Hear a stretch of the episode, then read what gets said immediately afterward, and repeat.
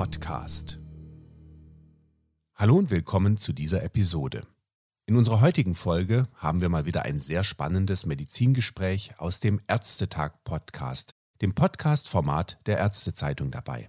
Thomas Meissner spricht hier mit der Neurologin Professor Ulrike Bingel über Placebos und darüber, wie positive Erwartungshaltungen zum Therapieerfolg beitragen können. Dabei geht es nicht um psychologische Effekte oder sogar Einbildung, sondern objektiv nachgewiesene physiologische Veränderungen. Die Neurologin erklärt, wie diese Effekte im Praxisalltag genutzt werden können, um bestehende Behandlungskonzepte zu verbessern.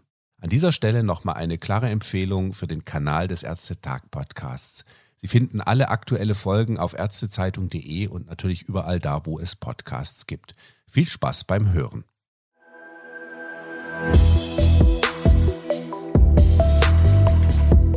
Herzlich willkommen beim Ärztetag, dem Podcast der Ärztezeitung. Mein Name ist Thomas Meissner. Der Effekt von Placebos, also wirkstofffreien Medikamenten, hilft uns vor allem in kontrollierten klinischen Studien, um die tatsächlichen Effekte eines Pharmakons zu identifizieren. Klar ist aber auch, Scheinbehandlungen wirken, sie haben messbare und teils starke Effekte. Das wissen wir zum Beispiel aus der Schmerzmedizin. Und der feste Glaube an mögliche Schadwirkungen, sagen wir einer Impfung, macht diese unter Umständen ebenfalls spürbar. Das ist dann ein Nocebo-Effekt. Ich spreche heute mit Frau Professor Ulrike Bingel. Sie ist Neurologin an der Uniklinik Essen und beschäftigt sich seit Jahren mit Placebo- und Nocebo-Effekten. Frau Professor Bingel leitet einen Sonderforschungsbereich zu dem Thema und empfiehlt, wir sollten Placebo-Effekte bewusst bei der Behandlung von Patientinnen und Patienten nutzen. Einen guten Tag nach Essen. Ja, guten Tag, Herr Meissner. Danke, dass ich heute bei Ihnen sein darf. Frau Professor Bingel, Sie sagen, es gäbe mittlerweile genügend Evidenz dafür, Placebo-Effekte in der klinischen Praxis zu nutzen. Heißt das, wir sollten im Medikamentenschrank eine Ecke für bunte Placebo-Tabletten freiräumen? Gute Frage. Ich, ich würde gerne ein bisschen ausholen, um das zu beantworten. In der Kurzfassung würde ich sagen, ob wir die Placebos jetzt im Medikamentenschrank brauchen, weiß ich noch nicht so genau. Kommen wir gleich noch drauf zu sprechen. Was wir aber auf jeden Fall machen sollten, sind die Placebo-Effekte zu nutzen. Und dafür braucht man gar nicht zwingend ein Placebo. Die Placebo-Effekte, die hängen nämlich nicht an dem Placebo. Also ich sage mal, Milchzuckertabletten und Kochsalzinfusionen wirken weder analgetisch noch antidepressiv sondern das, was daran wirkt, ist ja die daran geknüpfte Erwartung. Und deswegen wäre meine Antwort auf Ihre Frage, wir müssen nicht zwingend die Placebos nutzen, aber wir sollten die Behandlungserwartung systematisch nutzen, um die Wirksamkeit und Verträglichkeit von Goldstandardtherapien, die wir schon haben, zu verbessern. Und vielleicht kommen wir auf das Thema offene Placebo-Gaben ja nachher noch zu sprechen. Ich kann mir auch vorstellen, dass für einzelne Patienten und Patienten bei bestimmten Erkrankungen oder Symptomen auch die Anwendung von Placebo sinnvoll sein könnte. Da sind wir aber in der Forschung ehrlich gesagt noch in den Kinderschuhen, wie man das macht und für wen das hilfreich ist. Wäre es denn ethisch vertretbar, Placebos zu verordnen? Ja, das wäre vertretbar, aber nur unter einer Bedingung, nämlich der Bedingung, dass der Patient und die Patientin über das Wesen der Placebo-Behandlung aufgeklärt sind. Das, was wir in den experimentellen Studien machen, dass wir ein Placebo geben, dass wir als einen vermeintlichen äh, Painkiller, ein Schmerzmedikament darreichen, das ist ethisch und juristisch nicht vertretbar, sondern der Patient muss aufgeklärt sein darüber, dass er gerade mit Placebos behandelt wird.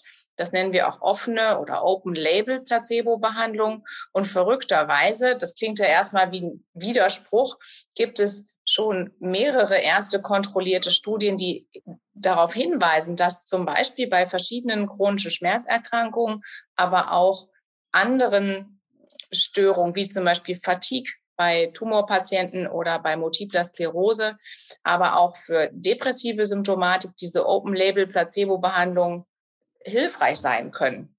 Das heißt, Aber das ist, wie gesagt, der weiß, dass er Placebos nimmt. Ja. Genau. Und trotzdem hilft's. Ja. Also wir haben die ersten Studien dazu kamen aus Amerika von der Harvard Medical School unter Leitung von dem Ted Kapchuk, der ist sozusagen ein Pionier dieser Open Label Placebo Behandlung, weil ihn schon ganz lange gestört hat, dass diese Effekte von Placebo Behandlung ja sehr groß sind in den klinischen Studien. Aber er hat es sozusagen, ja, zu Recht unethisch fand, wir können jetzt nicht Patienten mit Placebos behandeln und sagen, das seien echte Medikamente. Und er hat gesagt, okay, dann, dann seien wir doch mal ehrlich und geben die Placebos auch als solche raus. Und verblüffenderweise hat das in seinen ersten Studien, die waren an Reizdarmpatienten durchgeführt worden, in der Folge dann auch bei Rückenschmerzpatienten, hatten die sehr gute Effekte. Wir haben dann das zum Anlass genommen vor einigen Jahren, weil mir das ehrlich gesagt fast ein bisschen zu schön vorkam, um wahr zu sein, haben wir die bislang größte Studie an Patienten mit chronischen Rückenschmerzen mit Open-Label-Placebos durchgeführt und haben auch signifikante Effekte gesehen, sowohl auf die Schmerzen, aber auch die, die Disability, also die körperliche Beeinträchtigung, die Patienten durch den Schmerz erfahren haben. Auch da haben wir Effekte gesehen. Es hat mich persönlich ziemlich überrascht, aber ich denke, das, das gibt schon ernstzunehmende Hinweise, dass das hilfreich sein kann. Frau Professor Bingel, ist denn, kann man das denn auch messen, diesen Placebo-Effekt? Ist das objektivierbar oder ist das einfach nur Einbildung? Danke für die Frage. Es ist mir ein großes Anliegen, deutlich zu machen, dass das, was wir auf subjektiver Ebene sehen, weniger Schmerz, weniger depressive Symptome und so weiter, dass es dafür handfeste neurobiologische Korrelate gibt in Gehirn und Körper. Die sind für den Bereich Schmerz schon sehr, sehr gut verstanden. Wir wissen, dass Placebo-Effekte im Bereich Schmerz, was mit der Ausschüttung von körpereigenen Opioiden, dem körpereigenen Dopaminsystem, sogar dem Cannabinoid-System zu tun hat und dass da ganz besondere Schaltkreise im Gehirn aktiv werden, die wirklich mit der Schmerzleitung schon auf Rückenmarksebene interferieren. Für andere Placebo-Effekte sind wir noch sozusagen deskriptiver. Da wissen wir, es gibt die Effekte, aber was genau im Gehirn passiert und es auslöst, ist noch nicht so gut bekannt. Aber man kann wirklich auf Zytokin- und Interleukin-Ebene beispielsweise Placebo-Effekte im Immunsystem messen. Man kann an den Wellen im Gastrointestinaltakt messen, dass jemand gerade ein positiven oder negativen Erwartungseffekt zum Beispiel auf Übelkeit hat. Also es, man kann in vielfältiger Weise die physiologische Ebene von diesen Effekten nachweisen. Und das Ziel muss eben sein, das zusammen mit dem Medikament oder einer anderen Intervention für sich zu nutzen oder für die Patienten. Das Wort Erwartung hatten Sie ja schon genannt. Also es geht um Erwartung. Ihr Sonderforschungsbereich heißt ja auch Treatment Expectation. Deswegen, da kommt das Wort Placebo gar nicht vor in dieser Benamung Ihres Forschungsbereichs. Wie lässt sich denn diese Erwartungshaltung in der Praxis, die Erwartungshaltung gegenüber einer Therapie positiv modulieren? Genau, das ist auch ehrlich gesagt immer mein wichtigster Punkt. Wir haben extra das Wort Placebo nicht in den in die Namensgebung des Sonderforschungsbereich aufgenommen, weil wir eben eigentlich die Wirksamkeit von bestehenden Therapien verbessern wollen. Die Placebos sind ein interessantes Werkzeug in den klinischen Studien und vielleicht auch in der Zukunft sind die Open-Label-Placebos ein Baustein im therapeutischen Mosaik. Aber letztendlich wollen wir Behandlungserwartung optimieren. Und wie macht man das? Ja, Behandlungserwartungen werden natürlich durch ganz vielfältige Aspekte beeinflusst. Und da spielt die Kommunikation mit den Behandlerinnen und Behandlern eine ganz, ganz große Rolle. Aber auch die Medien spielen eine Rolle. Das haben wir, Sie haben das schon angesprochen in Ihrer Anmoderation. Das haben wir in der Impfkampagne für die Covid-19-Pandemie ja sehr gut sehen können, welche Ängste und Sorgen da geschürt werden, auch durch eine, sagen wir mal, unhilfreiche Berichterstattung oder sogar eine etwas verzerrte Interpretation von den klinischen Studien.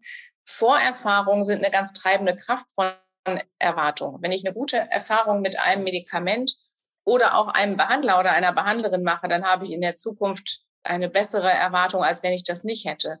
Und ein, ein dritter Faktor, den ich sehr interessant finde, ist soziales Lernen. Also wir beobachten auch Therapieerfolg und Therapiemisserfolg. Und das kann, das wissen wir auch aus experimentellen Studien, den eigenen Therapieerfolg fast genauso stark beeinflussen, wie wenn ich eine Therapieerfahrung selber mache. Also das sind sozusagen die Mechanismen, über die Erwartungen also einer von vielen, in Patientinnen und Patienten geprägt werden und an denen können wir auch angreifen. Und das zentralste Mittel, was wir haben, ist Kommunikation. Eine gute Aufklärung, eine gute Information über die Symptome, Grunderkrankungen und auch zu erwartende Wirkungen, auch Wirkweise von Behandlungen.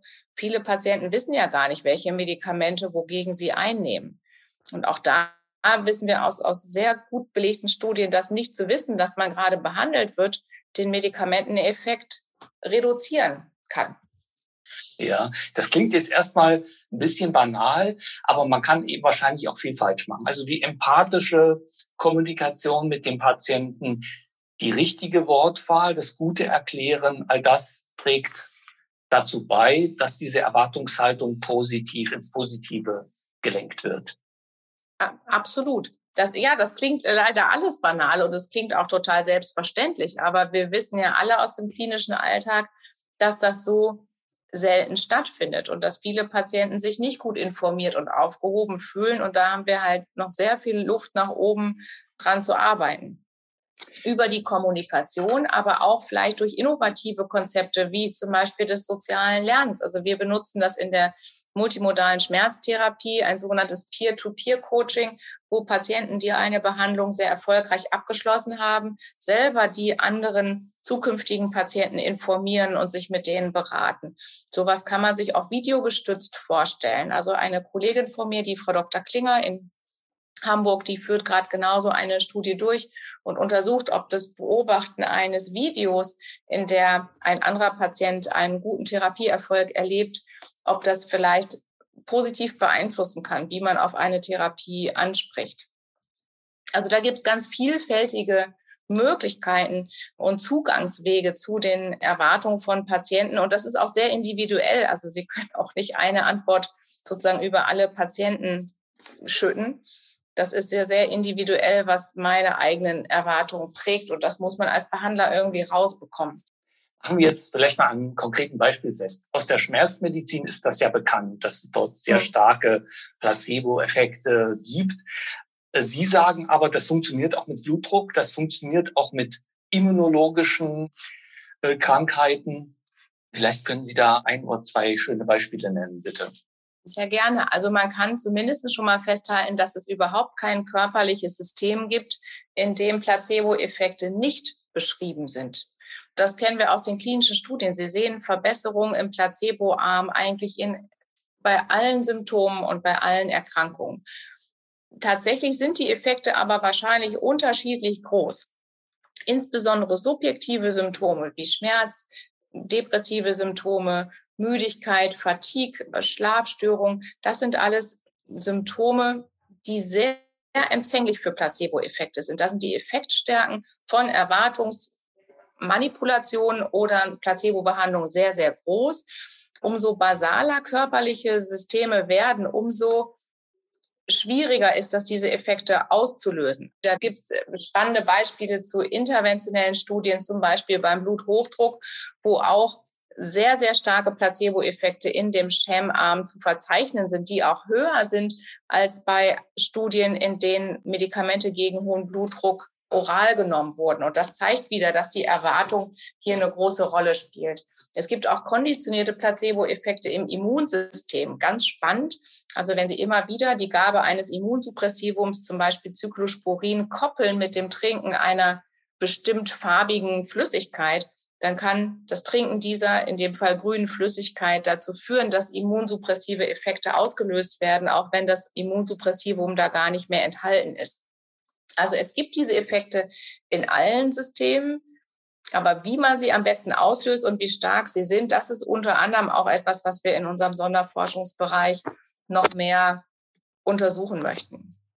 Ich habe noch mal eine ganz andere Frage die Medizin hat ja ein riesengroßes Adhärenzproblem, gerade bei chronischen Erkrankungen, egal in welcher Indikation, 50, 60, 70 Prozent mhm. der Medikamente werden nach sechs bis zwölf Monaten nicht mehr so eingenommen, wie es nötig wäre, wenn sie überhaupt genommen werden. Lässt sich hieran mit den Erkenntnissen zu den Placebo-Nocebo-Mechanismen etwas ändern? Absolut, denn man muss davon ausgehen, dass Non-Adherenz ganz stark durch Ängste und Sorgen, also Nocebo-Effekte beeinflusst ist. Die Patienten sind entweder gar nicht angemessen informiert, warum soll ich das Medikament überhaupt nehmen? Was ist mein individueller Nutzen? Was darf ich mir für Effekte davon erwarten, auch in einer Langzeiteinnahme? Und gleichzeitig haben viele Patientinnen und Patienten Sorgen und Ängste, jeden Tag Medikamente zu nehmen. Das sehe ich jedenfalls in meiner Sprechstunde jeden Tag, dass die Patienten lieber also eine Tendenz dazu haben, keine Medikamente nehmen zu wollen. Und deswegen ist da auch eine gute Aufklärung und Information und ein gutes Erwartungsmanagement. Was bringt mir persönlich die Einnahme dieses Medikamentes und welche Sorgen sind aus der Sicht meines Behandlers oder des Apothekers eigentlich unbegründet, könnte hier einen großen Beitrag dazu leisten, dass die Medikamente, die verschrieben werden, die ja sinnvoll und notwendig sind, dass die auch eingenommen werden und so wirksam werden können. Das ist sozusagen eins der großen Ziele. Wir wollen Wirksamkeit von Medikamenten steigern, wir wollen Verträglichkeit verbessern und die Adherenz zu Behandlungen, ob jetzt medikamentös oder nicht, steigern durch die systematische Ausnutzung der Erwartungen der Patienten. Die Person der Ärztin, des Arztes selbst scheint ja nicht unerheblich zum Placebo-Effekt beizutragen. Nun können wir alle nicht aus unserer Haut fahren. Ärztinnen und Ärzte sind ebenso individuelle Persönlichkeiten wie ihre Patientinnen und Patienten. Wie lässt sich dieser kommunikative Aspekt im durchaus eng getakteten Alltag nutzen? Haben Sie da ein paar Tipps? Ich glaube, der Schlüssel ist erstmal, sich der immensen Bedeutung dieser Kommunikation bewusst zu werden. Es ist ja eben nicht wie beim Eiskunstlaufen nur die B-Note, wie gut ich kommuniziere, sondern wenn mir, mir klar ist, wie ich kommuniziere, wie empathisch ich bin, was davon beim Patienten ankommt, beeinflusst, ob das Rezept, was ich mitgebe, eingelöst wird, ob das Medikament genommen wird, wie verträglich es ist. Ich glaube, das ist schon der Schlüssel zu ganz vielem. Wir wissen natürlich, dass man Kommunikation auch trainieren kann und ein ganz wichtiger wirklich Schlüsselschritt aus meiner Sicht ist es im Ausbildungskatalog der angehenden Medizinerinnen und Mediziner zu verankern. Das ist ja in der neuen Approbationsordnung tatsächlich der Fall. Da wird der Kommunikation eine größere Bedeutung zugemessen und sogar die äh, Lerninhalte Placebo und Nocebo tauchen auf. Das ist natürlich zumindest mal ein Schritt. Und ansonsten braucht gute Kommunikation ja nicht immer viel Zeit. Man kann ja auch in ganz kurzer Zeit mit wenigen Rückfragen, aber auch sozusagen dem zur Verfügung stellen der eigenen Empathie da viel, viel leisten. Das ist nicht immer in einem linearen Zusammenhang mit der Zeit, die man bespricht. Auch wenn man natürlich in einer längeren Zeit mehr Informationen unterbringen kann als in einer kurzen. Aber auch mal einfach eine Handbewegung. Das ist ja leider während Corona auch uns sehr verloren gegangen, dass man Patienten nicht mehr angefasst hat. Auch das ist, kann sehr wirksam sein, Patienten mal auf die Schulter zu fassen. Eine körperliche Untersuchung hat sehr große Placebo-Effekte, einfach weil man sieht, der Arzt und die Ärztin beschäftigt sich mit mir. Da gibt es ganz viele Dinge und ich glaube, dass ein Bewusstsein dafür ist das Wichtigste.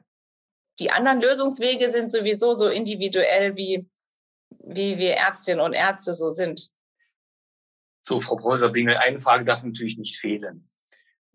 Haben Sie selber in Ihrem privaten Arzneischrank zu Hause ein paar Placebos liegen? Habe ich tatsächlich nicht, aber ich habe ganz viele hier in meinem Schrank in der Klinik. Also wenn ich mal auf eins zurückgreifen wollte, dann äh, hätte ich die Möglichkeit.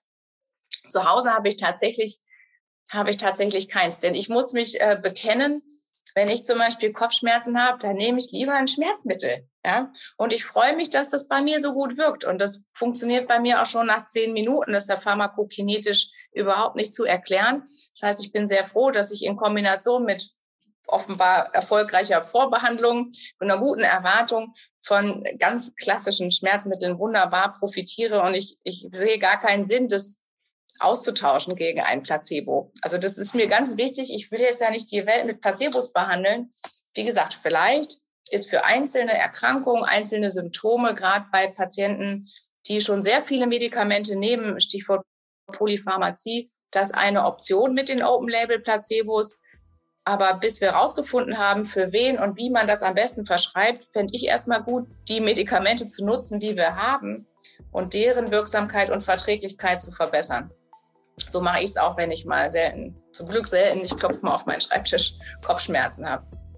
Placebo-Effekte im Sinne einer positiven Erwartungshaltung können wir im Praxisalltag gezielt nutzen.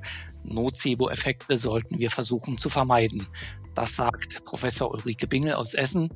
Vielen Dank für das Gespräch. Gerne.